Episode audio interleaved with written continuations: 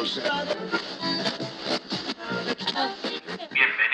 a Icapón Podcast. Icapón Podcast. El podcast en el que gente como tú expresa lo que piensa. Buenas noches, tardes, mañanas, bienvenidos a un programa más de Icapón Podcast. En esta ocasión tenemos con nosotros al señor M desde Galicia. ¿Qué tal, señor M? Señor M. Hola, buenas a todos los oyentes. Pues bien, yo oh, ha sido una semana de un puente bastante largo y apenas hemos tenido tres días laborables, pero bien, ha sido, bueno, no se puede decir que se haya trabajado mucho esta semana. Y aparte de eso, pues el tiempo ha acompañado con una lluvia intensa que ha rematado justamente el día de hoy con una niebla bastante intensa. Y así disfrutamos de, de las vacaciones en España. Teniendo, también tenemos con nosotros al señor Café Olé. ¿Qué tal, señor Café Olé? ¿Cómo se encuentra usted? Hola, buenas noches. Le voy a abrir ¿Qué ha gato. sido eso? Vente, Pachi, vente. El gato que entra por la ventana. Vente. Hala. Estoy abriendo el gato. Todo esto queda muy radiofónico. ¿eh? Oye, de, de verdad que esto tenía que ser parte del programa. No, es que no, no estamos viendo el gato por la ventana, son todos efectos especiales que están haciendo nuestros compañeros.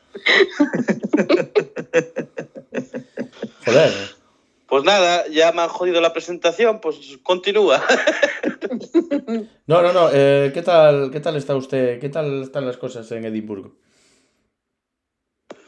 Bueno, pues en Edimburgo sí, más o menos como siempre. Mm, Siguen eh, tocando los cataplines con temas del COVID. Y ahora, al parecer, eh, vamos a tener que recibir la tercera vacuna también. Eh, bla, bla, bla. Y nada, lo de siempre. El clima, pues aquí tenemos tenemos viento de 30 kilómetros por hora y, y nada, está despejado ahora mismo. Llovía antes, ¿no? Un poquito, ¿no, María? Sí, ha llovido Y un poquito bastante.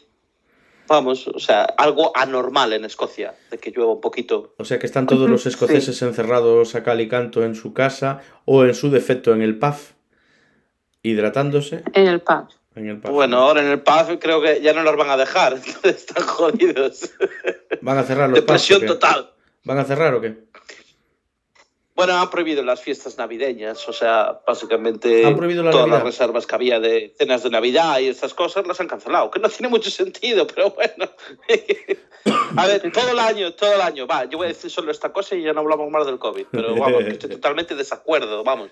O sea, todo el santo año la gente ha podido ir a un restaurante a comer y quitarse la mascarilla mientras come, bebe, habla y con sus amigos, y ahora que estamos en Navidad, cancelan las fiestas de Navidad porque es peligroso irse de cena. Vamos, es que no tiene mucho sentido. Si alguien le encuentra sentido, por favor que me lo explique, me manda un email y me lo explique. Está prohibida nada, la Navidad. Eso tenía que decir nada más. El, el verbo Porque en. Navidad hay que cancelar las, las comidas de Navidad. Y de paso, y de paso dañan- daña- dañamos los negocios, eh, ¿sabes? Locales. Sí, sí. Y porque unos cuantos ya han dicho, no, vamos a tener que cerrar porque hemos cancelado no sé cuántas, 200 reservas, una burrada así.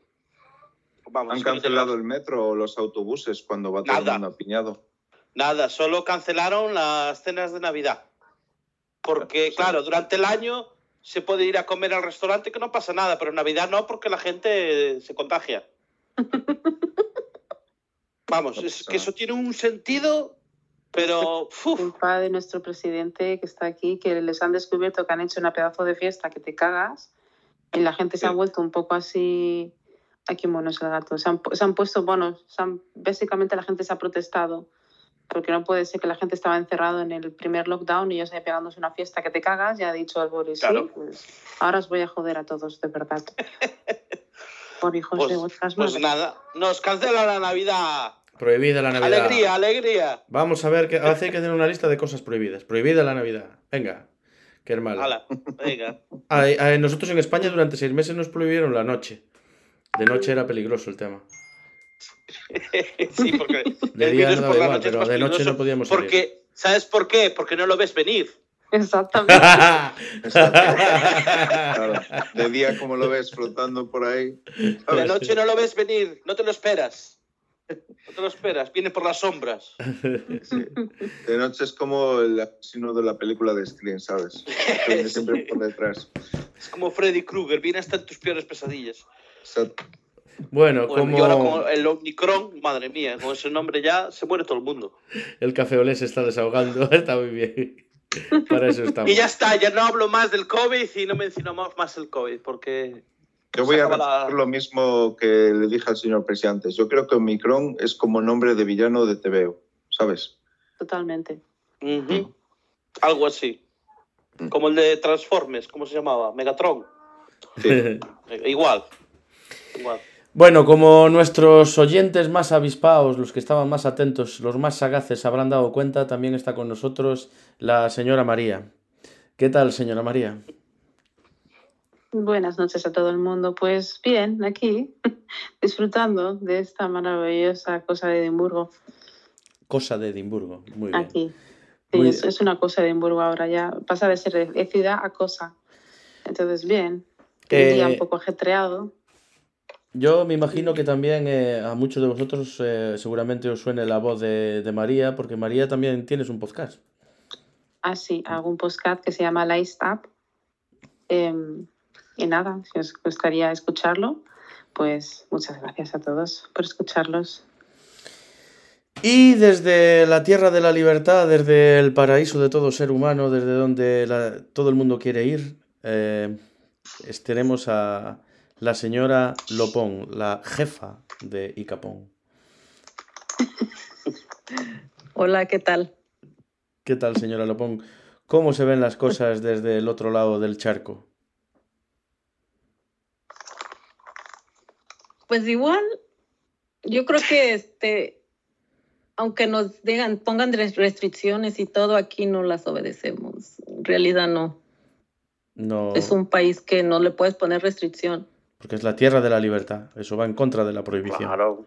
Claro. ¿Ves? Es se la tierra, la tierra de Ayuso, la libertad. Lo que pasa que aquí las personas sí protestan, sí hablan. Si no, van y hacen sus, este, pues sus desmadres, como decimos en México. A la fuerza nos tienen que escuchar y no nos pueden pues, tener encerrados. Hombre, yo no sé. Eso en- tendría que pasar en Edimburgo, porque aquí en Edimburgo nunca lo hacen. Yo no sé cómo están las cosas en América, pero aquí si tú se te ocurre ahora mismo tener un comentario distinto al oficial con respecto al tema del coronavirus, ya te tratan de negacionista y de antivacunas. Y entonces eso te da problemas y es mejor estarse callado si opinas otra cosa. Pero si no, eh, lo normal es que tengas problemas. Y es así, es la Aquí, realidad. Tú puedes, tú tienes tu opinión, tú opinas lo que tú crees, lo que pienses de la vacuna, eso ya es cosa tuya. Lo- si otras personas te siguen la, la corriente o te creen, ya es problema de ellos. Pero tú tienes aquí libertad de expresión. Esto cada Hasta vez cierto está... punto. No, es- él- ella habla de allí, aquí es otra cosa. Y aquí, No, no, hasta cierto punto lo digo porque la gente puede protestar por el virus, pero no por vender armas. Ahí no, ahí sí que no se puede quejar nadie. pues ta- también puedes protestar, pero la siguen vendiendo. Por eso. Hombre, lo tenéis ahí totalmente blindado a ese tema. Sí. A ver, pero no vayas a comparar una cosa la con otra. enmienda, ¿no? A ver, No, que las derecho- armas, las armas no hacen daño a nadie. Ahora irse de cena en Navidad eh, cuesta vidas. Eso es, A ver, eso es peligroso, eso mata gente. Como ¿Qué? de que si no nos vamos daño. todos de cena con armas y así nos protegemos del coronavirus, por si nos ataca de noche. Si es en América, seguramente te, den una- te, dan un vale. Es el pasaporte, una AK-47. Es el pasaporte, Un anti, anti-COVID. Sí, claro, llegas a Estados Unidos con un AK-47 y te dicen, pasa. Llega el siguiente, no lo lleva y dice, ¿qué hace usted sin AK-47? Toma un AK-47. Te Claro. obligan. ¿Dónde está Es su, escudo ¿dónde está su green card? ¿Dónde está su green card? Y te, sacas- te sacas una MP45 aquí. Vale, pase, pase. VIP, VIP. Veo que es usted americano. Muy bien. Sí. Bueno, es tu, es tu escudo contra el COVID. Seguro Bueno. que ahí le disparan al la COVID. punta de la pistola y decir, escudo contra COVID. Sí, ahí le disparan al COVID.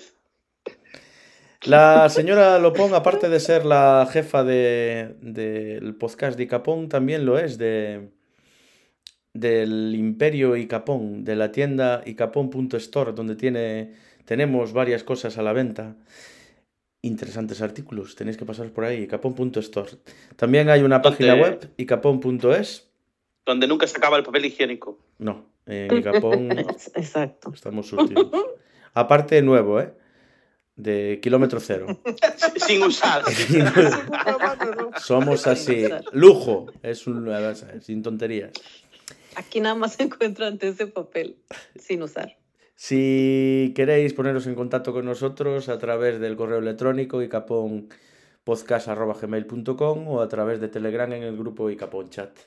Que por cierto, el objeto de este programa, eh, una vez que a- a- el éxito, eh, la semana pasada, como todos sabéis y habéis escuchado, ha habido un, un programa monotema acerca de tráfico de órganos, que debido al éxito que tuvo, pues esta vez vamos a hablar de las noticias que han aparecido en el canal de Telegram.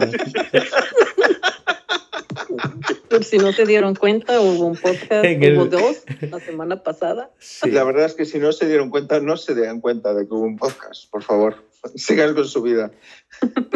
Me entró un virus en el ordenador y emitió ese podcast que, que nosotros no, no- no grabamos. Es un- no, no escuchamos. En fin, No éramos nosotros.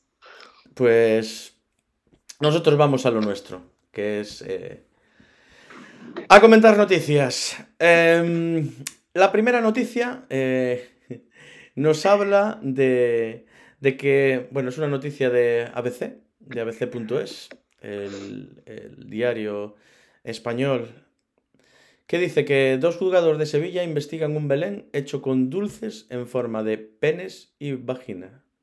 Señor Café Olé, usted sabe del tema, ¿verdad? No tengo ni idea, vamos. Ni lo he leído, ni sé de qué va. Pero eras tú el encargado de esta noticia que tú te presentaste voluntario. Ah, sí, pero no la he leído. Yo- y es que me has engañado. A mí me ha dicho, tienes que leer la noticia. Y digo, sí, vale, pero a mí nadie me ha, dado, me ha dado la noticia para leerla. Ay, bueno, pues entonces... eh, eh, la tengo yo aquí. Eh, bueno, o la tienen en el chat también. Si no, la leo yo, pero bueno, da igual. Ahí está, estoy compartiendo, eh, señor Café Olé. vale. Aquí pone, dos juzgados de la institución... perdón, dos juzgados de la instrucción de Sevilla han incoado diligencias previas ante las denuncias formuladas por Vox y la Fundación de Abogados Cristianos. A cuenta del escaparate de la tienda de gofres con forma erótica La Verguería. Qué guay, tiene un nombre chulo. Ubicada en la céntrica calle Cuna, que muestra... Callecona. Perdón. Sí, es que fue lo primero que se me ocurrió. que muestra que muestra una suerte de Belén erótico, navideño formado con dulces con formas de órganos sexuales.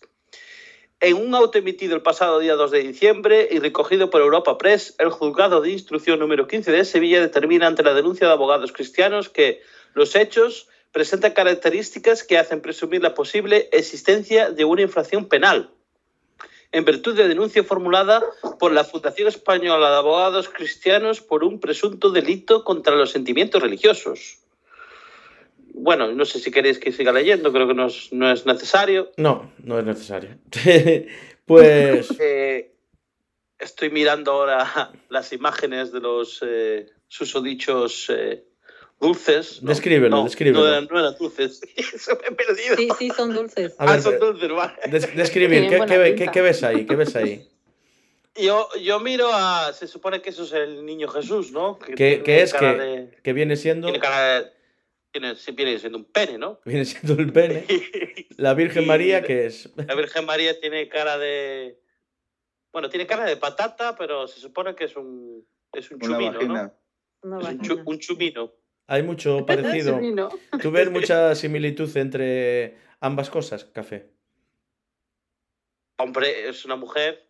No, hombre, no, me refiero entre chuminos y vagina. Y entre chuminos y vaginas, no. Entre, entre patatas y vaginas. Es que tiene un poco de forma de patata, pero al mismo tiempo, claro, si te fijas, sí. O ya que hemos hablado de ello, diría, pues sí, es un chumino. Un Y lo chumino. Que ha causado revuelo, ¿eh? Y parece que el, el clítoris es la boca, ¿no? Sí. ¿O qué es? Sí, ¿no? El clítoris en la boca será la nariz. O la nariz. Sí, Oh, hombre, la nariz, claro. boca. Pues no sé. qué poco Levantamos este de- punto. ¿Qué creéis vosotros? Qué poco tiene vagina. Pues, ah, me parece bastante, no sé, porque qué problema hay, ¿no? A mí me Pues el, pro- el problema. Se ven deliciosos y todo. Sí. ¿De qué habláis? Yo me ¿De, comería de los- ah, no. Yo me comería, me comería la Virgen María esa. Ah. Porque los otros no te los comerías, ¿verdad? No. Eso es para el Presi. Ah, vale, gracias. Bueno, para mí, este, yo creo que lo que hicieron los abogados está bien. Porque eso de estarse burlando de las religiones o creencias de otras personas, pues no, no está bien. Pero no está bien, Por- pero es objeto de delito. Está bien, está. Porque aquí te pueden meter hasta en la cárcel por eso. Pero eso no puede ser un Claro. delito, pero vamos a ver. eh, No, no es que sea un delito, pero es que tú estás avergonzando una religión. ¿Por qué? Tú no te puedes meter con... Pues porque para unos, como los cristianos, el Belén es, es sagrado, es la representación de, de Jesús, María y José. Bueno, eh, se supone que tampoco se deberían utilizar las regiones, eh, digo, perdón, las religiones como una forma de, digamos, eh, política, ¿no? Eh, para, mm, digamos, a ver, las religiones en el pasado, pues mataron a mucha gente, ¿o no? Y se Sí, utilizaba sí. la religión como excusa, ¿no? Pues Eso, imagínate en las famosas cruzadas o, o, o lo que le hacían a los paganos antiguamente, ¿no? O O en, sea, la, en la conquista de América. yo respeto todas las religiones, pero también respeto la libertad de expresión. Porque yo... No, sí, hay libertad de expresión, pero a cierto punto. Ya cuando ¿Cómo? tú empiezas a, pues, como a denigrar o a tratar de avergonzar, más cuando se trata de religión, de ahí ya es cuando ya hay un límite. Pero ¿por qué crees tú que A causa de- de estoy- eso se por- hacen hecho las guerras. Pero ¿por qué, no que están Y yo denigrando? opino- ¿Ah? ¿Por qué no dices habléis que todos al mismo tiempo, por favor. Sí, gracias. Y yo Es que opino yo no que, que primero-. Otra vez. yo, opino, opino- yo opino que para que haya paz entre las religiones debe de haber respeto. Yo respeto la religión de todos, pero también quiero que respeten la mía. Señor M.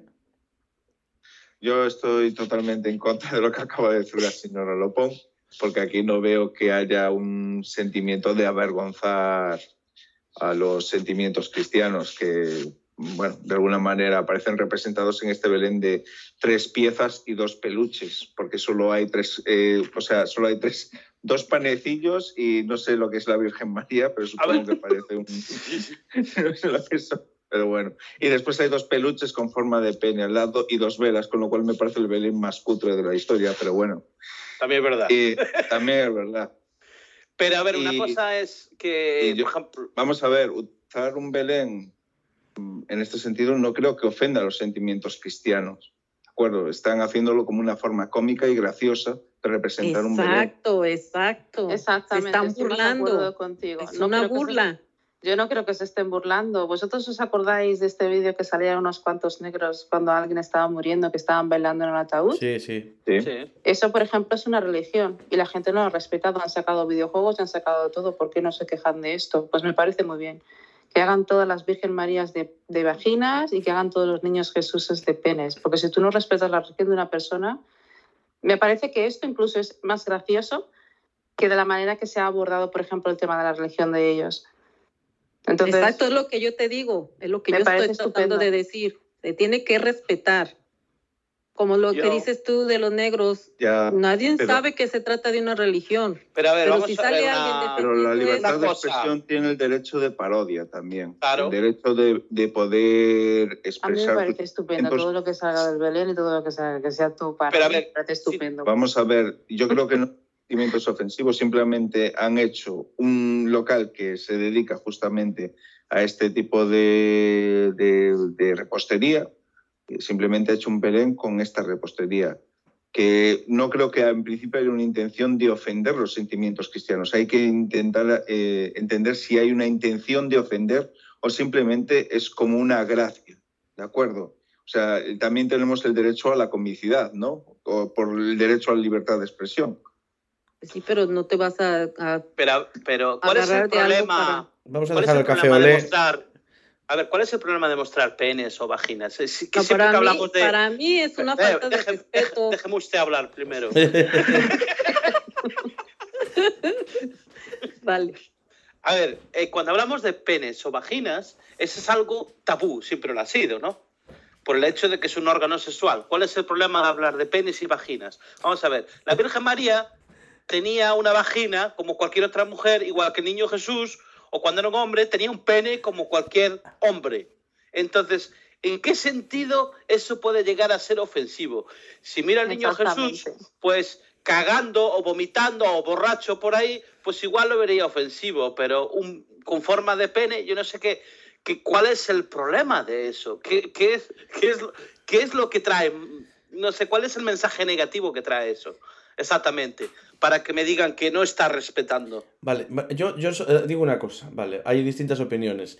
¿Que es falta de respeto o no? Ahora, la siguiente pregunta es, aún siendo falta de respeto, si se considera así, ¿es tan a lo bestia como para que eso vaya a un juzgado y haya una condena que puede ser hasta de prisión? Me parece que no. Bueno, pero es que en España es algo normal. Meten a un, a un cantante. en- meten a un cantante en la cárcel el- por, porque por la canción pues que iba en contra del rey. Pues nada, lo encarcelamos, lo encarcelamos. Y de hecho, claro, la, la letra que tenía en su música era verdad. Porque mira los petates que se descubrieron después sobre el, el rey emérito. Pues Señora- nada, ese señor está en la cárcel. Señora, señora Lopón, ¿usted cree que debería, es tan fuerte como para ir a un juzgado? Sí. Yo sí creo. Yo no. Creo- Yo sí. Ya es que ya no- ni me parece, no me parece lógico que haya un grupo de abogados cristianos. Católicos. Gracias. O sea, Es que eso ya es abogados más. Sí. Lo de los abogados cristianos, eso es para otro, o sea, es otro tema punto, porque son un grupo que en España se dedica a, a denunciar sistemáticamente todo tipo de eventos por nimios o por grandes que sean contra, la, contra el espíritu cristiano o la iglesia. Bueno, la iglesia no, contra el espíritu cristiano, voy a decirlo así, porque la iglesia no, no están muy metidos en la iglesia porque, vamos a ver, tienen relación, no sé si con, eh, con un grupo oculto de origen mexicano que se llama el Yunque. Ah, sí. No sé si alguno lo suena. Sí, sí, sí. Sí. Pues, y claro, están metidos en sociedades secretas, lo cual es una cosa que está, creo que está prohibida en España, si no recuerdo mal, tener asociaciones secretas. Las Yo lo asociaciones que no entiendo es que como estos abogados pueden pensarse realmente que pueden hacer un juicio contra eso. O sea, me No, parece tan es, es que es a lo que se dedica. No, no, lo hace Y Y hicieron ganaron. Sí, sí, sí. Sí, sí, ya. eh, tuvo un problema también el actor, ¿cómo se llama? El Willy Toledo, porque el Willy. Toledo dijo que se cagaba en la Virgen y que le sobraba mierda para no sé cuántos santos más, algo así. Dijo, y a este lo denunciaron, y este, bueno, pues pasaba de ir al juzgado por eso, decía que eso que no era motivo de, de que fueran a por él, que no era normal, que había, o sea, podía ser Sí. de mal gusto o lo que sea, pero tanto como para ir a la cárcel, no. Y a este durmió en el calabozo y todo, porque lo fueron a buscar, que Y no me se Pero eso ya está mal, porque al final se ha expresado y al final lo que ha hecho es insultar. Claro, pero, pero- vas a ver. no pero de ahí a que te metan en la cárcel, simplemente- de ahí a que simplemente vayas al calabozo. Con unas formas maravillosas, que además seguro que están maravillosamente ricas, y la gente tendría que disfrutar de ellas. Señor Café, ¿quieres decir algo, no? Que te veo inquieto. ¿Te lo cenaste o qué? Famélica, que eres una famélica. No cenaste hoy, ¿verdad? Es que, vamos a ver, en el tema del respeto que hablamos aquí, o sea, una persona puede meterse en un, en un, digamos, en una red social y empezar a hablar de Dios y de Jesús y la Virgen y de quien quiera y decir, no, esto es porque gracias al Señor y gracias a Dios y esto y no sé no sé cuánto, ¿no? Entonces, se están, es- se están expresando, se están expresando, pero yo no puedo denunciarlos, los tengo que respetar. Ahora, si yo digo algo que vaya en contra de la iglesia, nada, que me pueden denunciar. Me pueden denunciar porque, claro, estoy hablando mal de la iglesia y necesito respetarlos. Pero cuando ellos me vienen de beatos y me hablan de Dios y de las religiones y lo que quieran, pues nada, me tengo que callar la boca y tengo que respetarlos. ¿No? Pero yo no puedo decir nada, pues eso no es derecho de expresión. Yo me Yo puedo creo que todos tenemos que tener derecho de expresión siempre y cuando sea una frase constructiva y sin tener que ofender a la gente. Y si ofendes, al menos que sea educadamente. Claro, yo no tengo necesidad de insultar a nadie cuando hablo de algo, o si creo o no dejo de creer en la religión. Oye, si te ofenden educadamente, aún jode más, ¿eh? pública de lo que es un comentario privado, de lo que es justamente. lo- no es lo mismo que tú hagas un comentario en, en las redes sociales, ¿de acuerdo? Que a ti te grabe en un momento muy dado una conversación privada. Ah, eso es muy diferente. Claro, eso Claro. también es. eh, pero hay gente que ha llegado a juicio justamente por eso. Pues me parece muy mal. Esa gente ya no tenía que haber llegado a juicio porque una conversación privada es lo que es, una conversación privada. Existen jueces, o sea, existen procesos eh, que permiten llegar a juicio, sí. Y los de abogados cristianos se dedican simplemente a que le tramiten. Después muchas no llegan, no llegan a, a- a ser procesados por ello. Pero es que hay algunos que sí y algunos lo consiguen. Y lo que, lo que yo creo que aquí está lo principal es eh, el derecho a la libertad de expresión, Aquí me parece bastante claro que aquí se está jugando en el margen del derecho a la libertad de expresión de hacer una revisión desde el punto de vista cómico del Belén, ¿vale? Pero no me parece un sentimiento, o sea, no, no, no es como lo que pone la noticia, que dice en un momento que dice que se aprecia, eh, se aprecia, se aprecia un ánimo de ofensa a los sentimientos religiosos a la intención de herir a las personas creyentes. Yo no veo aquí una apreciación directa de quiero herirte ¿No? con esto. Más Yo bien quiero hacer una gracia y vender mi propio Belén de pasteles. ¿De acuerdo? No, no, no aprecio eso. Pero claro, como es una cosa muy susceptible esta denuncia, o sea, que la denuncia se puede tramitar por apreciación de poder ser, ¿de acuerdo? No, no, no, no cabe, o sea, no hay un, un- hay un margen muy grande de, de- de decisión. Puedes elegir para un lado o para el otro. El juez puede tramitarlo o no, dependiendo de qué opinión tenga. Bueno, no pues hay si un marco esto, cerrado. Bueno. si esto Vamos. ha llegado hasta donde ha llegado, imagínate si a alguien se le ocurre comerse al niño Jesús. ¿Te imaginas ahora? Vamos, sentencia de muerte ya. Yo me lo como seguro. Pero aparte, fíjate en la Virgen María, ahora mismo. Y llega ahora mismo un chico ahí y dice, "Mm, qué rica parece. Y empieza así a darle lametazos. Mm, mm, mm". Y tal. Eso también es una ofensa contra los sentimientos religiosos. No, a lo mejor se Siguiente piensa que la estaba. A lo mejor se piensa que la estaba peinando. Siguiente noticia. Vamos a pasar a la Vale, siguiente vale. noticia, si ya nos estamos metiendo mucho con ella. Nos, nos Eh. van a denunciar. Vamos a la cárcel. Eh, esta noticia es una noticia de... ¿De dónde es esta noticia? De. UEPSOCL.com. Pues... Vale. La noticia dice, viajó mil kilómetros para conocer a su novia virtual y ella no apareció. Los policías lo ayudaron a volver. Mateus, de 18 años, gastó todos sus ahorros para viajar a Sao Paulo, pero tuvo que dormir en el terminal. La policía militar hizo una colecta y le entregaron 90 dólares para que pudiera regresar a su ciudad natal. En la época de Internet han proliferado distintas aplicaciones y herramientas que han hecho cada vez más común que las personas puedan conocer gente de otros países y de otras latitudes del mundo. Sin embargo, así como existe facilidad para poder formar lazos de amistad con gente que no se conoce de forma física, también se generan más posibilidades de que haya personas que cometan engaños y estafas a través de otros medios. Esto le ocurrió a Mateus, un joven brasileño de 18 años que conoció el amor por Internet. Según información del medio Vista Oeste, Mateus mantuvo una relación durante dos años con una niña llamada Luana por medio de conversaciones por chat. Como estaba tan enamorado y la relación virtual fue avanzando cada vez más, el joven tuvo la idea de mudarse a Osako, ciudad donde, de donde provenía la supuesta niña. Fue entonces cuando ahorró, que ahorró dinero que había obtenido trabajando en empleos ocasionales y compró un pasaje de bus para viajar. El viaje fue de más de mil kilómetros y él estaba emocionado por encontrarse por primera vez con Luana, a quien solo conocía por mensajes de texto, ni siquiera la había visto. Pero al llegar hasta Sao Paulo, en Osako, su novia virtual dejó de contestarle los mensajes y perdió todo contacto con ella. Cuando el bus llegó hasta el terminal se dio cuenta de que no había nadie esperándolo y con el pasar de las horas Luana lo bloqueó de todas las redes sociales. Mateus había sido engañado. Desesperado y con solo tres dólares en su bolsillo, intentó pedir ayuda a los policías militares que resguardaban el terminal.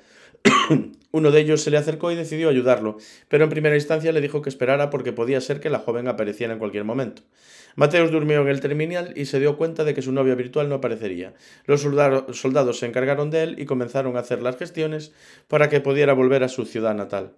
Fue así que recaudaron casi 90 dólares para que pudiera comprar pasajes de vuelta a casa. Opiniones. Señora Lopón, que está usted muy callada. Mira, gracias a Dios que yo sí tengo Hoy te busco con la fotografía donde estés. A ver, este es el caso de que... Ese es, ese es, el uno, ese es uno de los grandes problemas de usar este, redes sociales cuando supuestamente conoces a una persona en donde no ves su foto, no más que te comunicas con puros mensajes, pues te arriesgas a cualquier cosa. Quizás no era una chica quien hablaba con él, a lo mejor era un hombre. Es que sí, o simplemente estaba jugando, pasando el rato, y cuando vio que la cosa era seria, pues dice, uy, ¿qué está aquí? Bloqueó todo. Bueno, o a lo mejor todo era cierto, pero cuando llegó la chica lo miró de, lejos y digo, uy, qué feo es, me voy. que eso, fíjate, fíjate que en la época de los, de los cibercafés, ¿no? Allá en, en el año 2000, por ahí, el 90 o los 90 era, ¿no? Presi. No, 2000. ¿Cuándo fueron los, abrieron los primeros 2000. cibers? ¿En el 2000? Sí, en el 2000. Bueno, pues en el 2000 teníamos lo que era el, web chat, el chat de Terra, y luego apareció el famoso Mirk, que era el IRC. Y bueno, se hacían muchas bromas de este, de este tipo, ¿no? A veces éramos muy cabrones, es verdad, porque a veces pues nos hacíamos pasar por, por chicas, y nos poníamos eh, nicks de, chica. Solo una cosa, eh, creo que el canal lesbianas que había eran todos hombres. También. Por lo que me contaron. ¿eh? Seguro. Por lo que me contaron. Pues sí, era, era gracioso porque nada, nos hacíamos pasar por chicas y nada, hablábamos con los chicos y de venga, va, que quedamos en tal sitio a tal hora. Y claro, íbamos tres o cuatro y nos reíamos, ¿no? Cuando llegaba allí no miraban nadie y nos reíamos. y hacíamos esas cosas, ¿no? Pues imagínate si, si te hacen viajar mil kilómetros y que no aparezca, o que sea un grupo de, de chicos riéndose de ti. es una putada, ¿eh? Joder. Es una putada. Un puto trauma, ¿eh? Imagínate que llevas con la broma seis meses recordarle a Café Olé que una vez eh, hizo un trayecto de creo que... ¿Cuántos kilómetros eran? 400 kilómetros. Bueno, gracias por hablar de mi vida privada. Sí, eh, creo que... No, no, no, no. No voy a decir nombres, pero solo voy a decir que qué te hubiera parecido si cuando fuiste a conocer a esa persona, esa persona no hubiera estado allí. O hubiera sido todo mentira. Ah, pues no pasaría absolutamente nada porque eh, fui a una zona que era muy buena de vino y me lo hubiera pasado bien igual. Lo, que tiene Café Ole, que todos damos fe los que lo conocemos, de que seguramente le habría sobrevivido bien. Porque oh, lo hace siempre. El Café Ole sobrevive. Fíjate que me, que me fui a otro país sin saber el idioma y, sin apenas tener dinero y aquí sigo después de 12 años, así que imagínate ir allí y no encontrarme a esa persona. Pero conoces el idioma y tienes dinero, ¿no? No sigo igual de pobre, pero bueno, aquí sí. aquí bueno, sí. Siguiente noticia. Es una noticia del mundo.es, el diario español. Arabia Saudí descalifica a 43 camellos de un concurso de belleza por llevar Botox. Este es el mayor, el mayor caso de detección de operaciones estéticas en camellos desde la primera edición del Festival del Rey Abdulaziz de los camellos. Esta, noticia, os lo juro que, que salió en el mundo.es. ¿eh? No, no, no, estoy inventando esto. Esto lo estoy leyendo del mundo. Arabia Saudí anunció hoy que ha descalificado a 43, 43 además, 43, yo no me imagino a 43 camellos juntos, bueno, de un importante festival de belleza al encontrar manipulaciones como inyecciones de Botox o estiramientos faciales, unas prácticas ilegales de este tipo de eventos que se llevan a cabo para dotarlos de una mejor apariencia. Bueno, hay concursos de bellezas de camellos, esto ya... Bueno, la agencia oficial de noticias saudí SPA dijo que los 43 camellos fueron descalificados de la ronda después de que un comité médico especializado que examina los animales antes del evento para detectar cualquier tipo de fraude descubriera manipulaciones en los camélidos. El comité médico del Festival Rey Abdulaziz de los Camellos, es que se llama así, Festival Rey Abdulaziz de los Camellos, que este año celebra su sexta edición, encontró 16 casos de inyecciones de botos y 27 estiramientos faciales en estos animales. Según SPA, este es el mayor caso de detección de operaciones estéticas en camellos desde la primera edición del festival. Habitualmente los dueños de camellos que participan en este tipo de festivales, muy populares en el Golfo Pérsico, recurren a los rellenos para resaltar las pestañas de los dromedarios y al botos para reducir los tics y las señales nerviosas, así como para relajar el morro de los rumiantes. Por este motivo, la administración del festival está realizando grandes esfuerzos para combatir todas las formas de manipulación que algunos participantes utilizan para embellecer el camello. La finalidad, según SPA, es mejorar su apariencia general con el objetivo de aumentar su precio, engañar a quienes quieran comprarlo o obtener un premio que habitualmente asciende a millones de dólares. Hay un concurso de belleza de camellos en el que incluso los inyectas y les tira la piel y el premio son millones de dólares. Tócate las pelotas. Esta es mi opinión. Opiniones de vosotros. Hombre, a mí me parece fatal. Por los pobres animales, hace gracia, pero los pobres animales tienen que sufrir un montón. Porque vamos, yo no creo que eso sea muy normal, pero no sé. El mundo está loco. Bueno, es que es el Golfo Pérsico. Sí, yo también, yo también lo pienso, que es que ellos no están muy finos tampoco, porque vamos, para hacer un concurso de camellos, mmm, no sé la belleza que tú puedes encontrar en un camello. Yo es que, yo es que me estoy, estoy imaginando lo de las operaciones estéticas a camellos y tal.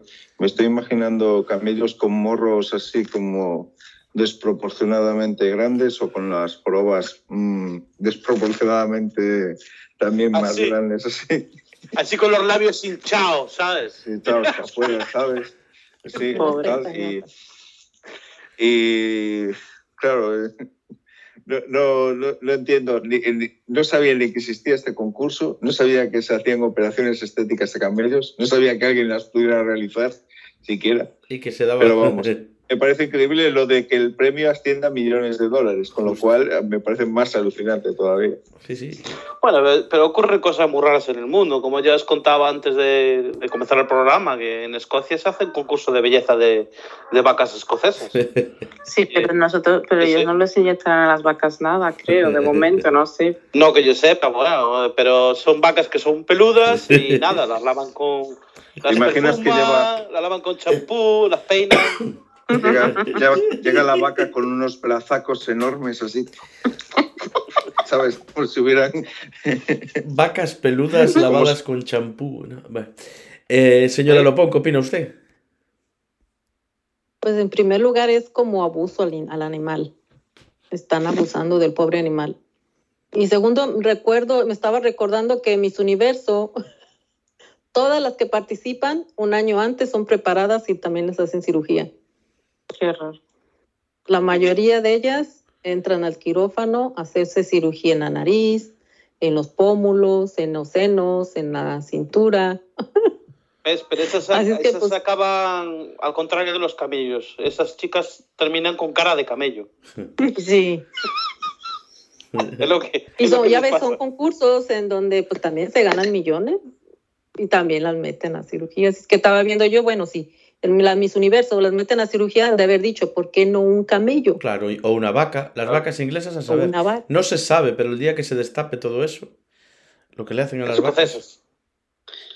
Pero es un poco triste, ¿no? Que para ver la belleza de una cosa, de una persona, de un animal, tengan que pasar por un quirófano, la verdad. Alterar, sí. La belleza yo creo que debe ser algo más natural. La verdad que todo esto se ha vuelto como muy comercial, evidente. Bueno, no, no creo que lleven los camellos al quirófano. Donde no lo nada más es el botox que le ponen. Le ponen botes por aquí y por allá, eso en, en la casa, le pinchan botox y ala, corriendo. En un jalpón. En un jalpón. bueno, siguiente noticia. ¿Por qué el café más caro del mundo, y no café olé, sino por qué el café más caro Vale. del mundo podría provocar... yo no tengo, yo no, yo no tengo precio. ¿eh? ¿Por qué el café más caro del mundo podría provocar la siguiente pandemia? Es una noticia de National Geographic español. Además de incluir una cadena de maltrato animal, la producción y el consumo de café más caro del mundo podría traer la próxima pandemia del mundo. La vida de una civeta, que es el animal al que nos referimos, de una civeta común puede ir en dos direcciones. La primera es tomando baños de sol en las copas de los árboles indonesios en las profundidades de la selva húmeda. Durante sus 15 a 20 años de vida puede cazar y vivir en, libertad. La otra es significativamente, más dramática. Puede convertirse en productora del café más caro del mundo, el Kopi. Luwak. Hay prácticas de élite que se manejan como secretos de Estado. El Kopi Luwak que producen las civetas conlleva un proceso minucioso de explotación laboral. Desde que son muy pequeñas son atrapadas en el bosque húmedo y transportadas a los centros de producción. Todo esto en perfecto silencio. Como si de máquinas se tratara, las mantienen encerradas en jaulas minúsculas en las que conviven con sus heces todos los días y se les obliga a comer exclusivamente las cerezas del café y a veces composta que queda de la comida de los seres humanos. Aún rojas, las cerezas, del, las cerezas del café se les da como alimento para que durante el proceso metabólico se disuelva la capa amarga que distingue al fruto. Luego los animales lo, defecan casi íntegro, dejándoles un sabor dulce, muy llamativo para los turistas más acomodados. Agotadas, insalubres y explotadas, las civetas pasan sus días en condiciones deplorables, que atentan contra su bienestar y sistema inmune. Al estar en contacto constantemente con sus heces, se acostumbran a las bacterias que expulsan, deteriorando su estado orgánico general. Cuando ya no sirven al proceso de producción, sencillamente son abandonadas a su suerte en el bosque o vendidas en el mercado de animales. De vuelta en la jungla, las civetas no sobreviven mucho tiempo. Mueren a los pocos días, si es que aguantan el trayecto de regreso. En la fábrica, sin embargo, se hace un marketing espectacular que permite vender cada taza de café hasta los 60 libras esterlinas, bajo el nombre de Kopi Luwak, café de gato en indonesio. En respuesta a esta realidad, la asociación sin fines de lucro People for the Ethical Treatment of Animals, PETA, siglas son PETA, realizó una investigación documental en vídeo en septiembre de 2020 sobre el proceso de explotación de las civetas. Además de denunciar el abuso hacia los animales, alerta a la comunidad internacional de los peligros de consumir productos que provienen de sus heces. La organización hizo hincapié en que el SARS-CoV-2 es un virus zoonótico proveniente de una especie salvaje, que estuvo en contacto cercano con seres humanos. Este tipo de enfermedades son una amenaza para la salud global, ya que son fácilmente transmisibles de animales silvestres a nuestra especie. Si alguna civeta o varias contrae, contrae, una infección viral para que los seres humanos no estemos equipados biológicamente, este tipo de prácticas podrían devenir en una nueva emergencia sanitaria global. Con esta información disponible, PETA envió una carta al ministro de Salud, Trabajo y Bienestar, instándolo a terminar con las importaciones japonesas de Kopi Luwak de inmediato, no solo para evitar la compra-venta de estos productos, sino para frenar en seco la venta de los animales potencialmente enfermos a mercados tumultuosos. ¿Cómo os quedáis? ¿Ya conocíais este café? No, yo no tenía ni idea de que cosas así pueden ocurrir. Sí, yo el es café, increíble. El café yo lo conocía. Yo me bebí dos tazas. ¿Sí? Yo me bebí dos tazas. ¿Lo me probaste? regalaron un botecito y hice café, una comida de amigos y, y me bebí dos tacitas de este café. ¿De ese café? Sí. ¿Y está bueno? Eh, sabe bien, sabe a café. no, sé, no que no diga, no jodas, tiene que saber a mierda. debería de saber a mierda, que leo aquí, evidentemente. Pero, bueno, si, le echas, ¿no? si, si- si al menos le echas leche, pues sabe a mierda con leche. ¿Qué quieres tomar? Una mierda con leche. Sa- ¿Sabes Mierda cuál es el efecto de la mierda, no? Que, que si echas, echas un poco de chocolate en la mierda, ¿de acuerdo? Eh, es, un- es una mierda con un poco de chocolate. Y si echas en el chocolate un poco de mierda, eh, sigue siendo mierda igualmente. ¿Qué conversa? Señora Lopón, ¿qué Vale, opina usted? vale. Para dar otro Gracias, enfoque. señor M. la Para lo de la leche. Es horrible, ¿no? Las cosas que hacen, pero bueno, en fin, el ser humano es así de terrible. Pero bueno, si lo piensas, mira, cuando nos comemos miel, miel es, es vómito de abeja, realmente, ¿no? También. Yo voy a decir que no lo voy a volver a probar en la vida. Porque no lo sabías. No Porque sabías no lo sabía. De hecho, eh, en teoría, eh, no o sea, sabía que era de este, que tenía alguna relación con este roedor, pero no sabía cuál. Eh, antes de tomármelo, después lo supe. Bueno, Pero eso es horrible. Vamos, eh, ¿Por qué tienen que hacer eso? Es que no lo entiendo. ¿Quién fue el primero que se le ocurrió? Hacerse café con una cagada de- de- del bicho. Sí, este. sí es lo que Y- pienso. y ¿A qué quién se bueno le ocurrió está. la idea? A ver, ¿vieron las cagadas del bicho? Pero- Uh, esto para café. No me jodas. este o sea, se hizo popular por una película que se llamaba Entre Copas. No sé si os suena. No. Entre Sí. Copas, ¿no os suena? Sí, yo sí sé cuál es, sí. Pues se comenta en uno de los diálogos de esa película que este café es el café más sabroso del mundo. Y le hizo una ¿De publicidad acuerdo? de Y la a hostia. partir de ahí se hizo muy popular. Joder. Bueno, las opiniones femeninas, que estáis muy calladas vosotras dos. María, lo pongo. Yo la verdad es que me sorprende mucho que todavía pueda haber gente que piense que la cagada de una cosa, un animal de estos pueda saber bien. Pero bueno, vemos que alguien lo ha probado Gracias. Y le M, eres un come mierdas. Ojalá pudiera. Pero pero la verdad es que es una pena con lo que hacen con el animal y la verdad es que es una pena que, la verdad, no sé, se venda tan caro una mierda. Yo no sé si a lo mejor los humanos, no sé, podríamos, podríamos vender nuestras mierdas, chicos. Eh, eh, eso se hace, ¿Cómo? María. Bien, las ponemos en el café, podemos Eh, hacer un imperio con nuestras mierdas. María, La miel sabe- la no sabe a habría- chuletón. no habría posibilidad de infección, que se- so- somos humanos, todos. si Sí. tienes que comerte una mierda, es mejor que sea humana, ¿no? Claro. Para Total. no provocar pandemia.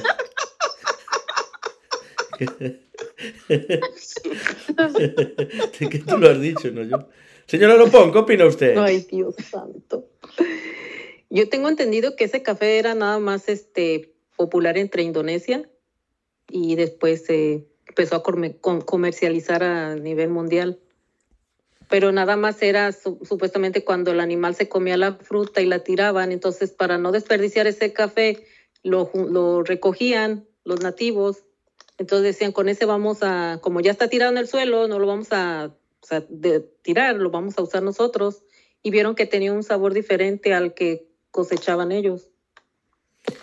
Yo, Por eso empezaron con eso. yo sabía de la existencia de este café, lo que no sabía era el maltrato que le estaban ocasionando. Para... Tampoco me había parado a pensarlo. Y también... Esa es otra también, pero bueno. Bueno, en verdad todos los productos que vienen de animales, al menos que sean orgánicos, eh, hacen, maltratan a los animales. Esa es la realidad. Hombre, si al final te comes un animal, lo matas. Maltratadas. Sí. Sí. Nos sienta bastante mal. Tú fíjate las vacas, creo que era una... eh, era en Francia, me parece, que, que a las vacas les dejaban como un agujero en el estómago, ¿no? Y entonces, claro, cuando venían los eh, científicos, pues podían meter la mano por el, por el agujero ese del estómago, ¿no? Y, y las, tenían a- las tenían así. Es que eso es horrible. ¿Pero para vamos. qué? ¿Para Pero que pasa que... Aún, aún se lo hacen. Pero Aún ¿por lo qué? hace. Aquí aún lo hacen. Sí. Un agujero en el Madre estómago. mía. Mm. Para meter la mano. sí. Sí.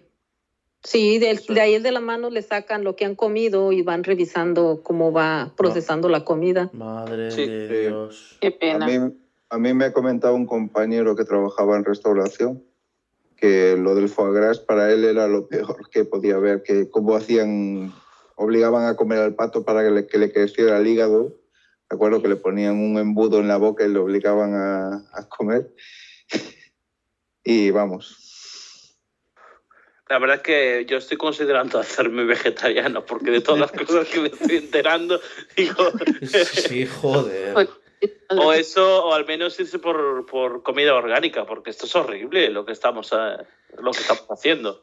Somos ¿Sabes? unos, somos unos, unos hijos de puta con los animales, es verdad. Lo son, Es lo que es- son. Vale. Somos depredadores. Sí, pero a ver, Hombre, a ver, hay cosas Cada vez que... queremos más y más y A ver, más. que no nos tú- tú- importa hacer como- un animal por satisfacer nosotros mismos. Como el bicho anterior, dices tú, me voy a comer tu mierda, pero para eso te voy a poner a vivir con tu mierda y al lado vas a comer solo esto, para lo vas a cagar para mí y vas a estar ahí encerrado, que te es que- Y al pato, pues tú quiero, yo quiero comerme tu hígado y quiero que sea bien grande. Pues para eso te meto un embudo en la boca y Dios, come para que te hinche el hígado porque es grande y tengo más para comer. Es que eso hay que ser A ver, pero. A ver, yo creo que en el caso de aquí del señor Presi, M y yo, que somos, eh, somos de aldea y nos hemos criado, bueno, entre animales y demás, pues siempre hemos criado nuestros propios animales y nos hemos comido nuestros animales. Pero también cabe decir que nuestros animales siempre vivieron bien. Las gallinas, el cerdo, las ovejas, las cabras, todo eso. Sí. Han tenido una buena vida pues hasta que se le acabó, ¿no? Sí, con una Eh, muerte horrible, pero la vida fue La vida buena. buena. Es cierto. La muerte ver, horrible. La muerte es horrible, eh, sí, ciertamente, pero no es lo mismo un animal que ha sido criado eh, con cariño y amor. Y lo ¿sabes? matas. Hasta que un día, bueno, bueno, mira, ahora tenemos que matarlo, sentimos mucho. Pero bueno, por, pero por lo menos he tenido, pero por lo menos les estás dando una vida digna. Eh, es triste ver en, en algunas granjas cómo viven los animales o cómo viven las vacas que, que están pegadas unas a las Sí, otras. sí. Y eso es horrible. Sí, ver sí, eso. sí. Da Sí. mucha pena. Ay, recuerdo. Me, imagi- me, me imagino el café, ay, pobrecito, qué bonito. Pero hecho al asador. Está bueno, está bueno. Bueno, a la olla. A la hora. Yo- es que me gusta la carne, y a mí me gusta la carne, pero también es verdad que es triste ver las cosas que hacemos, ¿no? El ser humano es horrible. Sí, sí, sí, sí. Yo, me, yo me voy al infierno seguro. Yo, yo lo del pato me ha dejado conmocionado, no lo sabía. Porque claro, Sí. pa- habrá un montón de patos con embudos en la boca en cadena, en una nave industrial. No sé, es que me lo estoy imaginando ahí. ¿eh? No sé. Oh. No sé. Ay, Bueno, eh, triste. vamos a pasar a la siguiente noticia. Un, es una noticia de 20minutos.es. Un obispo dice a los niños que Papá Noel no existe y que lo creó Coca-Cola en el siglo XIX. Bueno, el hombre tiene razón. Menudo cabrón. Papá Tiene- no tía, hace tiempo, es de Rusia además. Eso iba a decir, justamente, muy bien. Papá Noel venía de Rusia, eso era un hombre que venía de la montaña, me parece que la historia fue así, venía de la montaña y tenía un saco siempre, pues no sé, Se llamaba Jet Ross y, exactamente. y en verdad su traje era de color verde y Coca-Cola robó esa idea. Sí. Bueno, vamos a ver lo que hizo este tío. Papá Noel no existe y Coca-Cola, entre otros, utiliza su imagen para alzarse como portadora, portadora de valores sanos, dijo. El obispo de la ciudad italiana de Noto, Sicilia, Antonio Stagliano, dijo a los niños que Papá Noel es un personaje imaginario y no una persona real, lo que causó estupor en los padres y ha obligado a la diócesis a matizar sus declaraciones. Queridos niños, yo no he dicho, como recordaréis bien, que Papá Noel, Babbo Natale en Italia, no existe. He dicho que existe como personaje imaginario y no como persona real, concreta e histórica, aseguró el obispo en un vídeo difundido a los medios. Sí, señor, esta matización se lo dices a un niño. Una recogida de cable Ah, sí. El Bueno, También podía haber explicado que Dios no existe. Porque nadie, lo- El nadie lo ha visto nunca. el obispo, Por ¿crees que Dios. Es sería... imaginario, es imaginario. ¿Tú crees es que es verdad. el obispo... A ver, tú crees o no crees, ¿no? Tú crees en Dios o no crees, está muy bien. Pero es imaginario porque nadie lo ha visto nunca. El obispo de la diócesis siciliana explicó que Papá Noel es un personaje creado a finales del siglo XIX por Coca-Cola y que se respalda de algún modo en la figura de San Nicolás de Mira. En las zonas altas de Europa, la cultura no ha dado centralidad a Papá Noel, sino a Santa Claus o San Nicolaus. San Nicolás de Mira fue un personaje histórico que no llevaba muchos regalos sino dones. Hostia, casi leo drones. Por eso quise insistir en la diferencia entre regalo y dones, alegó. El obispo, que se le conoce por interpretar en misa canciones de famosos artistas pop italianos como Marco Mengoni, Noemio Francesco Gavani, es que vaya personaje, trató de justificar sus declaraciones realizadas sobre el púlpito de la Basílica del Santísimo Salvador de Noto. Papá Noel no existe y Coca-Cola, entre otros, utiliza su imagen para alzarse como portadora de valores sanos, había dicho. Y como recogieron los medios, sus palabras han suscitado estupor de los padres y madres y ha suscitado el debate entre medios y redes sociales del país. El responsable de comunicación de la diócesis, Alexandro Pauloni, tuvo que salir al paso para defender al obispo y expresar en su nombre su disgusto por una declaración que ha generado desilusión entre los más pequeños. Las intenciones del monseñor, explica, eran otras. como la de reflexionar con mayor conciencia sobre el sentido de la Navidad y de las bellas tradiciones que lo acompañan. Personalmente no creo que la intención del obispo haya sido arruinar el encanto de la Navidad a los más pequeños, sino ayudarles a reflexionar más profundamente, a partir de la figura histórica de San Nicolás que daba dones a los más pobres sobre el sentido del regalo, de la generosidad y de la solidaridad, apuntó el portavoz. Muy bien. A ver. Metió un poco la pata, el señor. A ver, el señor este, dentro de lo que cabe, no está diciendo ninguna mentira, está diciendo la verdad está desilusionando a los niños, pero está haciendo una verdad, pero que lo diga un cura, un cura que se basa en una religión, yo lo siento mucho para por los religiosos y los que creéis, pero yo digo lo que pienso, igual que vosotros lo hacéis, y me parece, me parece horrible que suelte eso cuando él se basa, en lo, como, como he dicho antes, en un Dios que nadie lo ha visto nunca, es imaginario, para mí lo es, porque es una cuestión de fe. O tienes o no tienes fe. Pues básicamente Papá Noel es lo mismo. Y oye, a los niños les hace ilusión. Yo no, no le diría a mi hija ahora, oye, no existe Papá Noel. Porque básicamente cuando tenga un par de años más se va a dar cuenta ya sola que eso no existe. Eso es lo que quiero oír. O sea, que me parece, me parece fatal que lo haga y aparte que lo haga esa persona, precisamente, un cura, ¿no? Bueno, esa es mi opinión. Señor M. Pues, ¿qué quieres que te diga?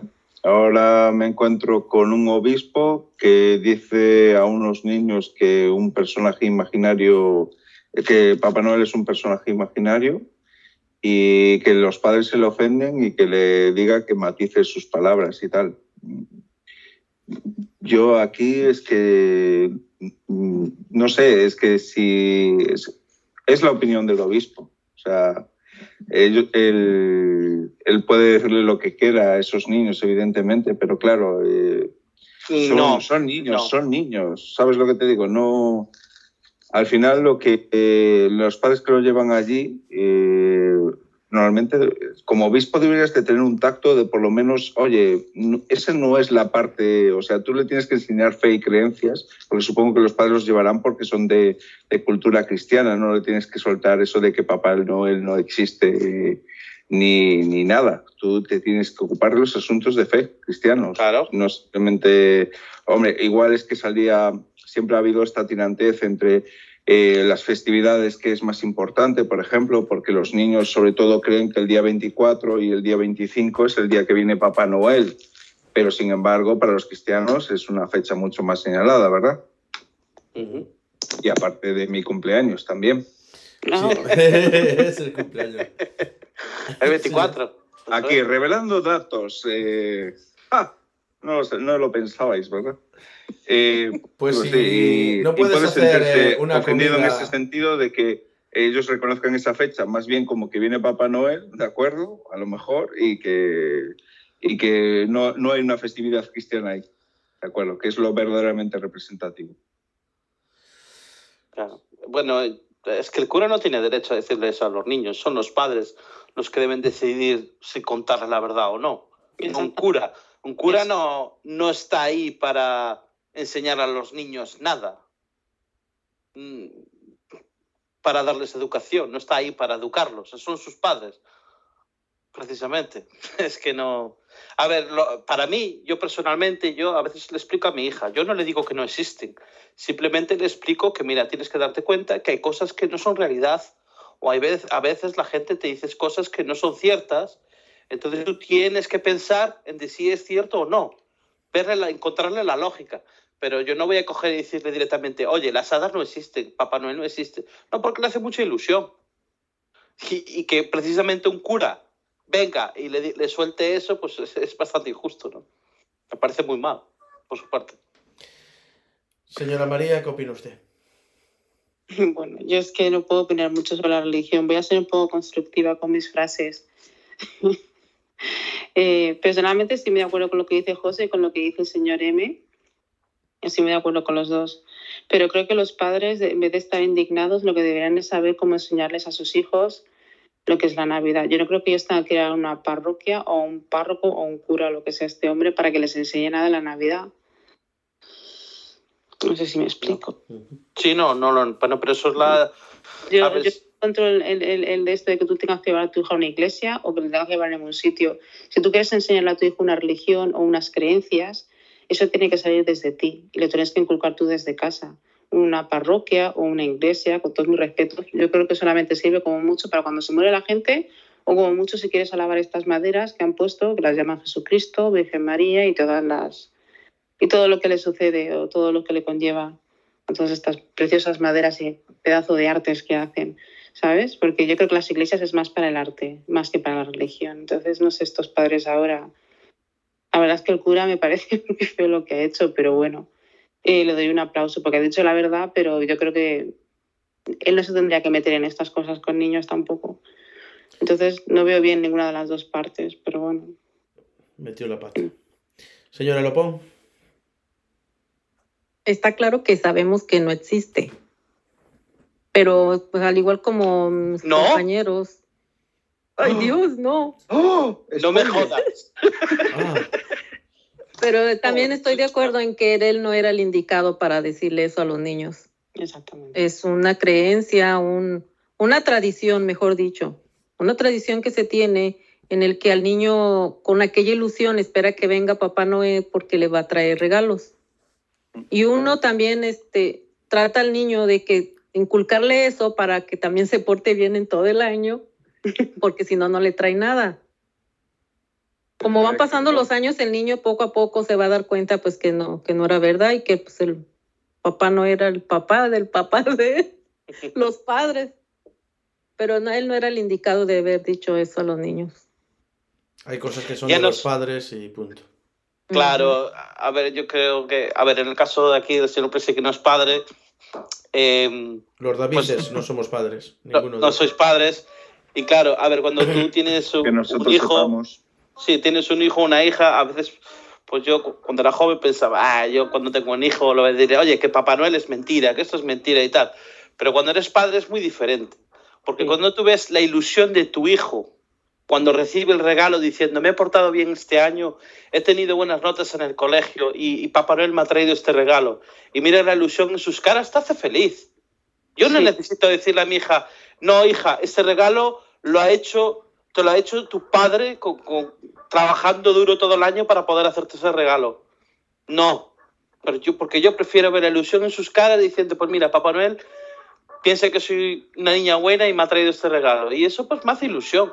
Y que alguna persona que no conozco de nada, un cura o quien sea, venga y le diga que es mentira, pues oye, a mí me cabrearía bastante, ¿eh?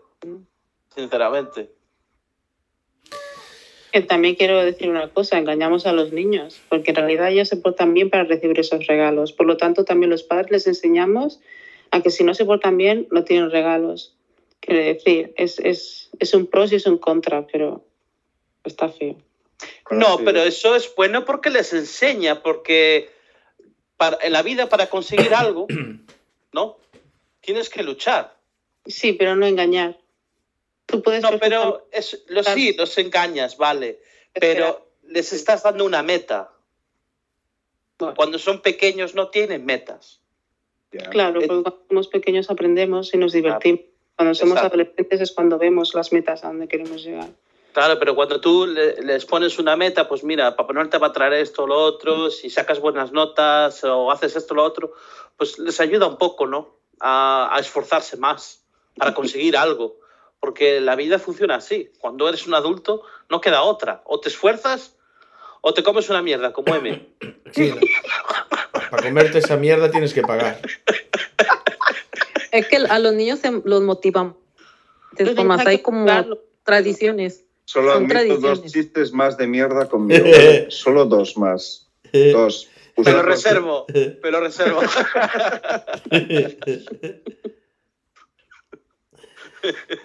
Bueno, eh, pasamos al- a la siguiente noticia.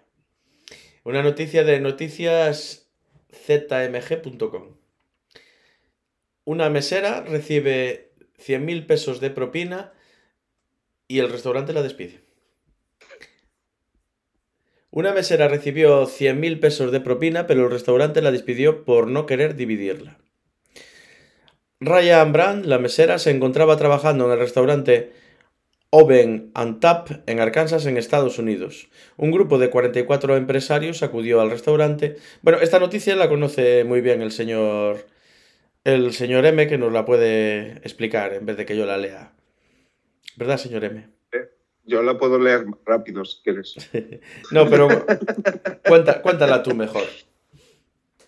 Vamos a ver, un grupo de 44 empresarios llegó a un restaurante y la mesera que les atendió, que ahora mismo no veo el nombre aquí cuál es, Ryan eh, gracias- eh, debido a la atención que les dio a estos empresarios, pues decidieron cada uno darle 2.000 pesos por el servicio.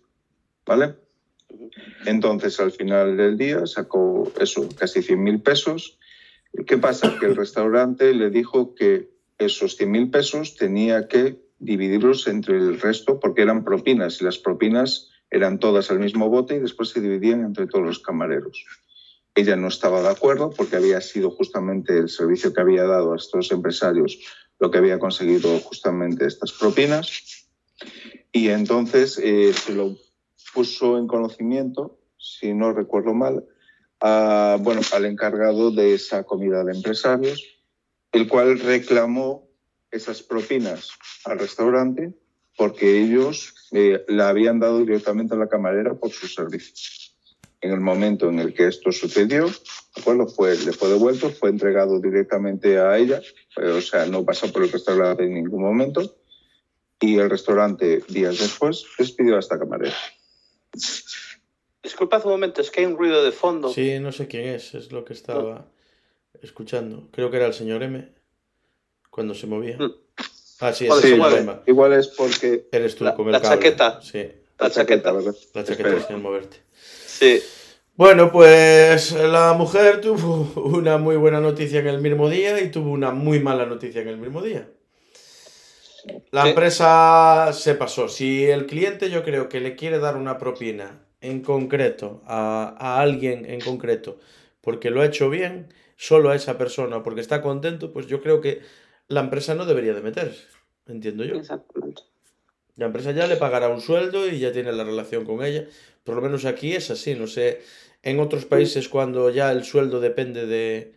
Porque vamos a ver, aquí en España, o por lo menos donde vivo, las propinas son muy escasas y apenas se dan o no se dan o es muy poquita cosa. No, no- normal es que no haya propina.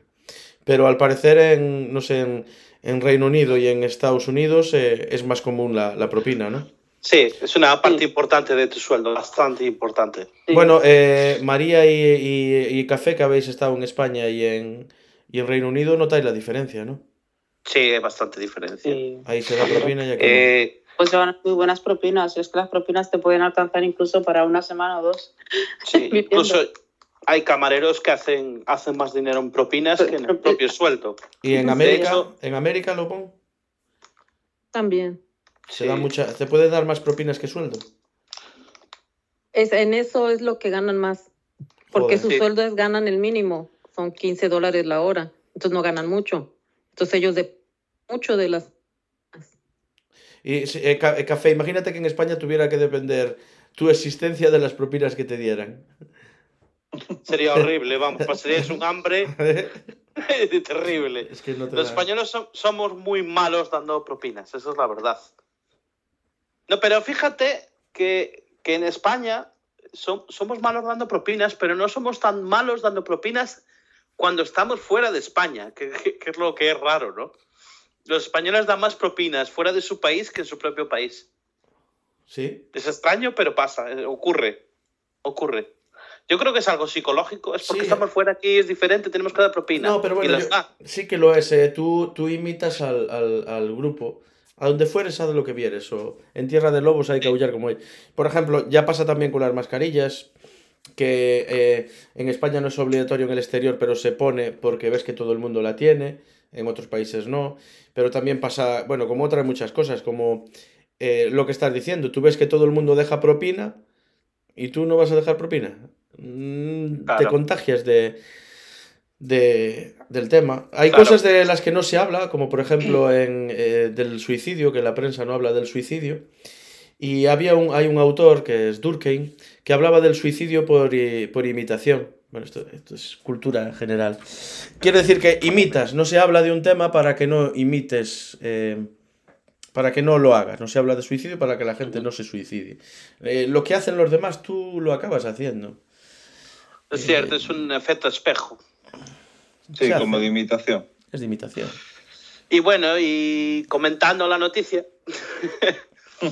Me fui por las ramas, me estás Comentando diciendo. la ¿no? noticia, vale, aquí, eh, a ver, depende de dónde trabajas, o en el restaurante que trabajas, o lo que sea, o hotel, o lo que sea, pues tienen un sistema diferente de, de propinas. A ver, lo normal es que la propina que consiga cada camarero, pues se separa en porcentajes y eso, pues eh, se reparta entre todos, ¿no? Pero eso te viene en el contrato, es obligatorio. Hay un contrato que te diga, tienes que hacer eso. No, no, no, Ya eso digamos que eso suele ser una póliza de empresa, ¿no? Digamos, lo puede incluir, no en el contrato, pero en la póliza de, de empresa, que es diferente, va aparte, ¿no? Eh, Entonces, normalmente, fíjate que, bueno, los camareros suelen ser los que más se llevan propina, pero tú tienes que darte cuenta de una cosa. Esa camarera ha servido a esos clientes, ¿no? Y, le- y esos clientes le han dado una propina a esa camarera. A ella. Ahora tienes a ella exclusivamente. Sí. Pero fíjate, esa gente está comiendo, bebiendo y demás. Luego tienes al que trabaja detrás del bar, el que, traba- el, tra- el que cocina, el cocinero, el que hace la comida. O sea, hay una serie de, de cosas. No solo Pero- es una persona, porque realmente el camarero es el que los atiende, habla con ellos, que es una parte importante de la empresa, ¿no? Socializa con el cliente y les sirve. Pero tienes que ver que hay más trabajadores detrás de todo eso. Si no hubiese un cocinero que le hace la comida y si no les gusta la comida, te puedo asegurar que no le van a dar una propina a esa camarera. Ya, es cierto. ¿Vale? Muy cierto. Entonces, entonces tienes que pensar que yo no le digo que le quiten el 100% de las propinas para repartir. Lo que suelen hacer en, en algunos sitios es, hasta cierto punto, esas propinas son tuyas y a partir de ahí un porcentaje se va al bote. Y eso se reparte entre todos, que eso sería lo lógico, ¿no? Normalmente los cocineros son los que menos propinas se llevan. Son los que no ves. Y aparte, sí, y aparte dentro de la cocina hay también una jerarquía. Porque, por ejemplo, yo he sido jefe de cocina y a veces yo, a veces no, yo recibía más propinas que el resto de, de cocineros.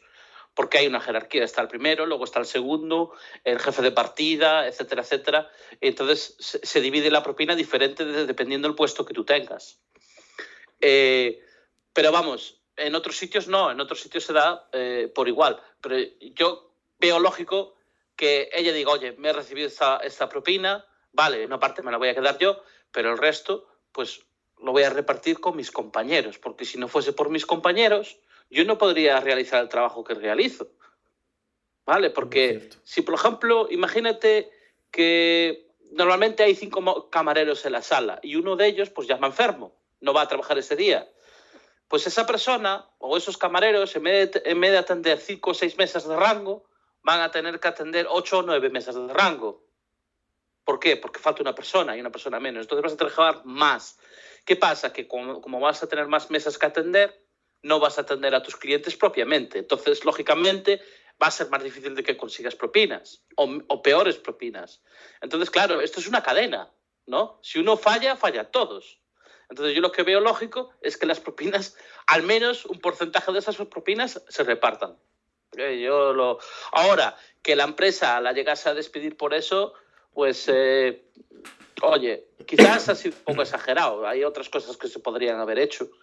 Quizás es exagerado, pero en ciertas em, compañías, creo que en Estados Unidos igual que en Reino Unido, tienes la, la póliza de la empresa y tienes el contrato. Si tú incumples el contrato, te pueden despedir. Si tú incumples la, eh, incumples la póliza de la empresa, también puedes ser despedido. Y ahí está, ahí está el tema. Entonces, probablemente la hayan despedido con razón. Muy bien explicado, Café. La verdad, lo has dejado sin dudas. ¿Hay algo que opinar con lo que ha dicho Café aparte de la noticia? Porque, No. Yo, señora yo Lopón, estoy de acuerdo con lo primero que ha dicho. Nah, habla el yo señor M. no es- Yo estoy de acuerdo con la primera parte que ha dicho, que sí, que de, de lo que había percibido podía haber repartido una parte entre sus compañeros y hubiera sido más equitativo, porque al final sí, el trabajo no solo lo hace ella, todos se están poniendo y se merece una parte, aunque sea más pequeña. Pero eh, si, eh, si fuera despedida de este motivo, yo creo que no es motivo de despido. En, pues, es lo que Señora explicaba Lopón, espera, antes, deja hablar a eh, la, a la señora Lopón, porque si no os la Perdón. pensáis. Señora Lopón. Para empezar, la noticia dice que había dos camareras más que ella. O sea, eran tres. Entonces, estas dos que le estuvieron ayudando son las que protestaron. Cuando a ti te asignan una mesa, asignan a tres, cuatro meseros. Esos meseros, al recibir la propina, se lo tienen que repartir. Entonces, Claro. ese fue el problema. Y es verdad, aquí, cuando te contratan, tienes una póliza o unas reglas donde te dicen que depende del lugar. Como por ejemplo, en el Maguianos, los, me- los meseros cuando recibían su propina, si en una mesa te la asignaban a ti con otro compañero, tenías que compartir la propina con el compañero. Aparte, hay otro, otro chico, um, otra persona que se le llama Baser o Busboy, que él es el que se encarga de llevar el agua, el pan y de limpiar la mesa cuando ya se fueron los clientes. A él se le tiene que asignar el 3% de las ganancias del mesero. Cuando tú pides una bebida, no sé, un vino, un, un algo, al, al, al cantinero o al bartender le tienes que dar también otro 5%. Eso es. Así, así, cuando ellos los contratan, esas son las reglas de, de todos los restaurantes. Otros lugares lo que hacen es eso, juntan todo el dinero y al final todo lo que se juntó de todos los meseros lo tienen que repartir. Ujú. Entonces sí fue justo que la hayan este, despedido porque ella no quería compartir con las otras dos meseras. Era mucho dinero. Lo que no entiendo es, tenía que entregar mi dinero en efectivo a mi jefe de turno y luego me llevaría a casa el 20%. Mm, Sí, porque se reparte. Claro. Sí, El que tienes que ver cuántos meseros eran. Eso no lo dice. Tiene que ver cuántos eran los meseros, entonces se tiene que repartir. A ver, lo, lo que se suele hacer aquí es eh, cuando un camarero pues atiende una mesa y normalmente cuando entregan la factura eh, se quedan siempre con una, una copia de esa, de esa factura, ¿no? Entonces suelen llevar una riñonera donde se guardan los cambios y todo eso y se quedan con las facturas y al final del día eso se recuenta todo y entonces un porcentaje te lo llevas tú y el otro porcentaje que a partir de ese número eh, de propinas pues se reparte con, con el resto de compañeros, ¿no? Eh, en otros sitios funciona diferente, como ha explicado, como ha explicado Lopón. María, Ahora también está aquí la, está la cuestión de que ya no te dejan efectivo, sino que la propina la agregan a tu, a tu mismo recibo. Sí. Entonces de ahí tienes que tú desglosar, quitar lo que te dieron más de propina. Una pregunta, eh, porque yo me he visto, o sea, he visto siempre lo mismo en alguna serie o película americana o, o tal, que parece que ya tienen como que de lo que van a pagar ya un tanto por ciento lo van a dar en propina, casi Sí. siempre. Eso es correcto, o sea, es una Sí. especie de estándar que hay no publicado en ningún sitio, o sea, No, sí, como es- por ejemplo, si tú reservas una mesa, si yo son más de 10 personas, entonces tú a ti te hacen saber que ya van el 10 o el 20% de propina agregado, ya es obligatorio. Si son banquetes grandes, ya es obligatoria la propina. Entonces, en lo que a ti te cobran de todo, ya te van a cobrar ahí mismo lo- la propina. Ah. Vale, en eso último, lo único que me parece raro es la palabra propina, porque la propina normalmente es algo que se entrega voluntariamente. Por lo menos desde el concepto que tenemos nosotros, ahí sería como un, regar, como un recargo en la mesa o algo así. Sí, aquí no, aquí depende del lugar a donde vayas. Entonces, hay lugares donde tú dices, no, pues nada más te voy a dejar 20. No, si está aquí trajiste 50 personas y dice que me tienes que dejar el 10%. Lo menos son 10% de propina. Y van y te reclaman. Wow. ¿En Reino Unido no es así? No, en Reino Unido no No. existe, no existe ese recargo de propina, Nosotros pero damos- sí. Por lo menos pero sí. sí, pero sí, normalmente cuando tienes eh, mesas eh, grandes es casi como una obligación cultural, ¿no? Que, que se deje un porcentaje de lo que han gastado en, en propina. Es algo, es algo muy normal, sí. Pero no, no se, no se impone un recargo como en el caso de Estados Unidos. Eh, pf, por un lado está bien porque te aseguras una calidad también a la hora de que te atiendan, ¿sabes? El hecho de que, oye, vamos a recibir un 20%, lo que sea, de esta mesa de 50, pues nos vamos a atender bien, ¿no? Pero si lo, vas a que recibir eh, de forma obligatoria, en... pues te da igual, lo vas a recibir igual, los trates bien o mal. No es una. No. propina. No, No, Lo, se puede, si me lo vas a cobrar, si me lo vas a cobrar Sí. obligatorio, porque mira, como por ejemplo, tú reservaste un banquete, una mesa de, ponle, 25 personas, donde ya sabes lo que vas a pagar junto con las bebidas y ya vas a, también está lo de los, los tips o la propina.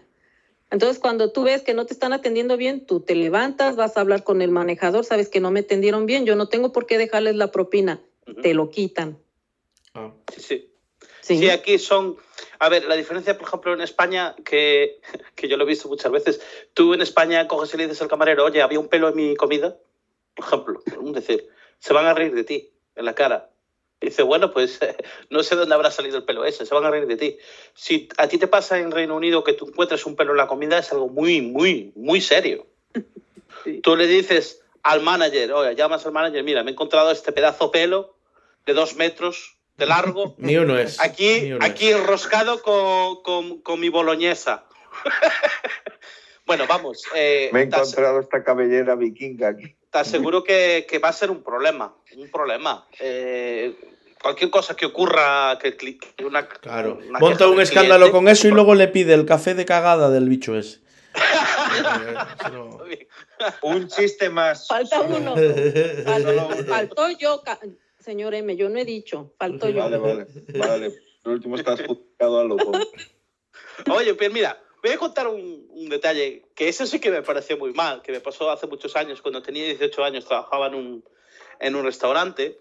Bueno, pues eh, tuve, un- eran una- un- dos banqueros, ¿no? Que se fueron a, creo que estaban, cena- sí, era una cena, tuvieron una cena y, y nada, al final de la cena me dice, oye, eh, queremos eh, unos chupitos de este whisky, era Johnny Walker Blue Label, el de etiqueta azul, ¿no? Que es bastante, es bastante caro que es una, es una reserva. Y, y le digo, ostras, pues no, no tenemos ese whisky. Pues espera, voy a hablar con el jefe. Y le digo al jefe, dice, sí, sí, no te preocupes, que lo consigo. Y manda no sé quién a buscar a comprar el whisky. Y lo compró y lo trajo y dijo, bueno, deja la botella en la mesa, porque eso tenía, tenía que pagar por la botella entera. Y, y y dejé la botella en la mesa y nada, se sirvieron, no sé, cuatro o cinco chupitos o algo así. Se dejaron más de la mitad de la botella de whisky allí. Y, y- y le digo, cuando terminaron, se iba, digo, mire, llévese la botella porque usted va a pagar por la botella entera, entonces llévesela para casa. Y me dice, y me dio, y me dio una propina y me dice, y la botella es para ti, te la llevas tú.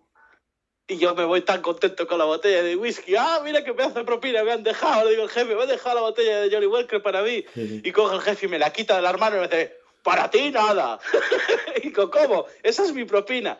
Dice que no, ¿cómo te voy a dar de propina a la botella de Johnny Walker? Pues nada, me quitó la botella. Me, pareció, me sabió súper mal. Te robó la mi- botella, que era tuya. Me la robó la botella que era mía, mía por derecho. Te la robó. Que era era mi tuya. propina. Me la robó, me la robó. Sí, porque Pues, ya eh, estaba pagada, ya era tuya. Claro, estaba pagada, me la dejaron como, como propina. La próxima vez que te den una botella, escapa para el coche. Sí, sí, la próxima vez me voy. Dejo el trabajo, ese dejo el trabajo y todo. Dejo el trabajo y todo y me voy con el whisky. Hombre, es una botella, yo no me acuerdo cuánto valía de aquella, pero eran pesetas, pero esa botella habría valido, no sé, 20 o 25 mil pesetas fácilmente en aquella época. Unos 200 euros aproximadamente valdría.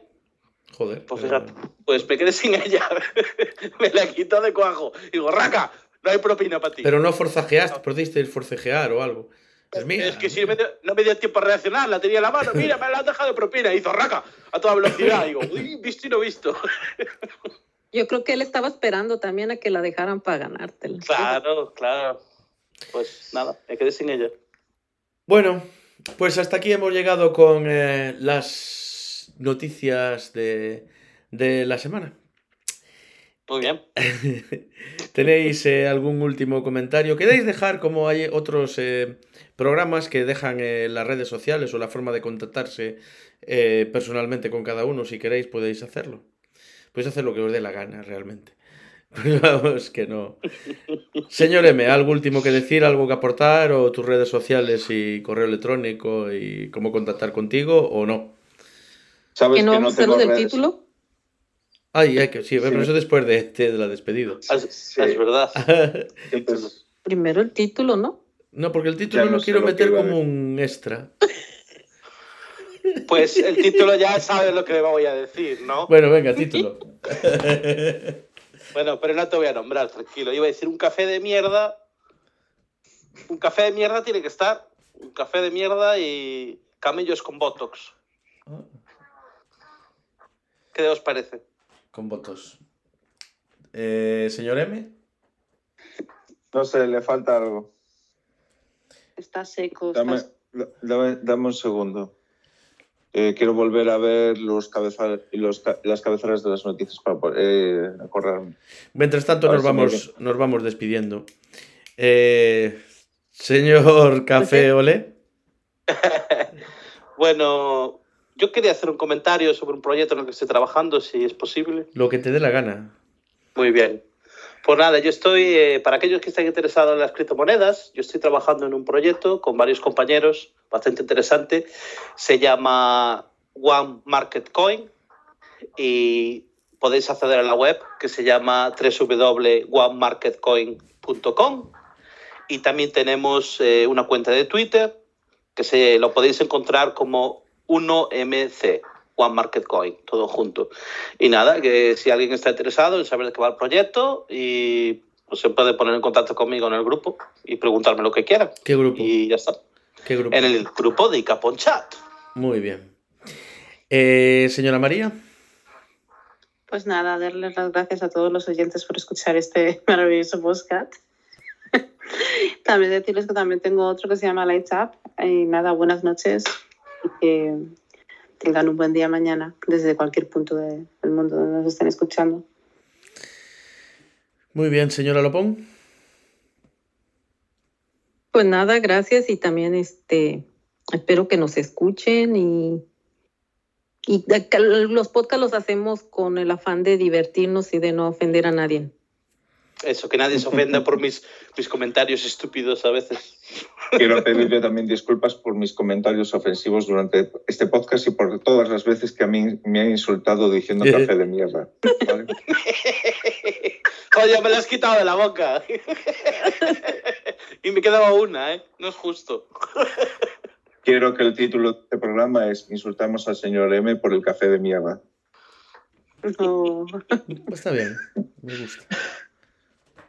Insultamos a M por el café de mierda.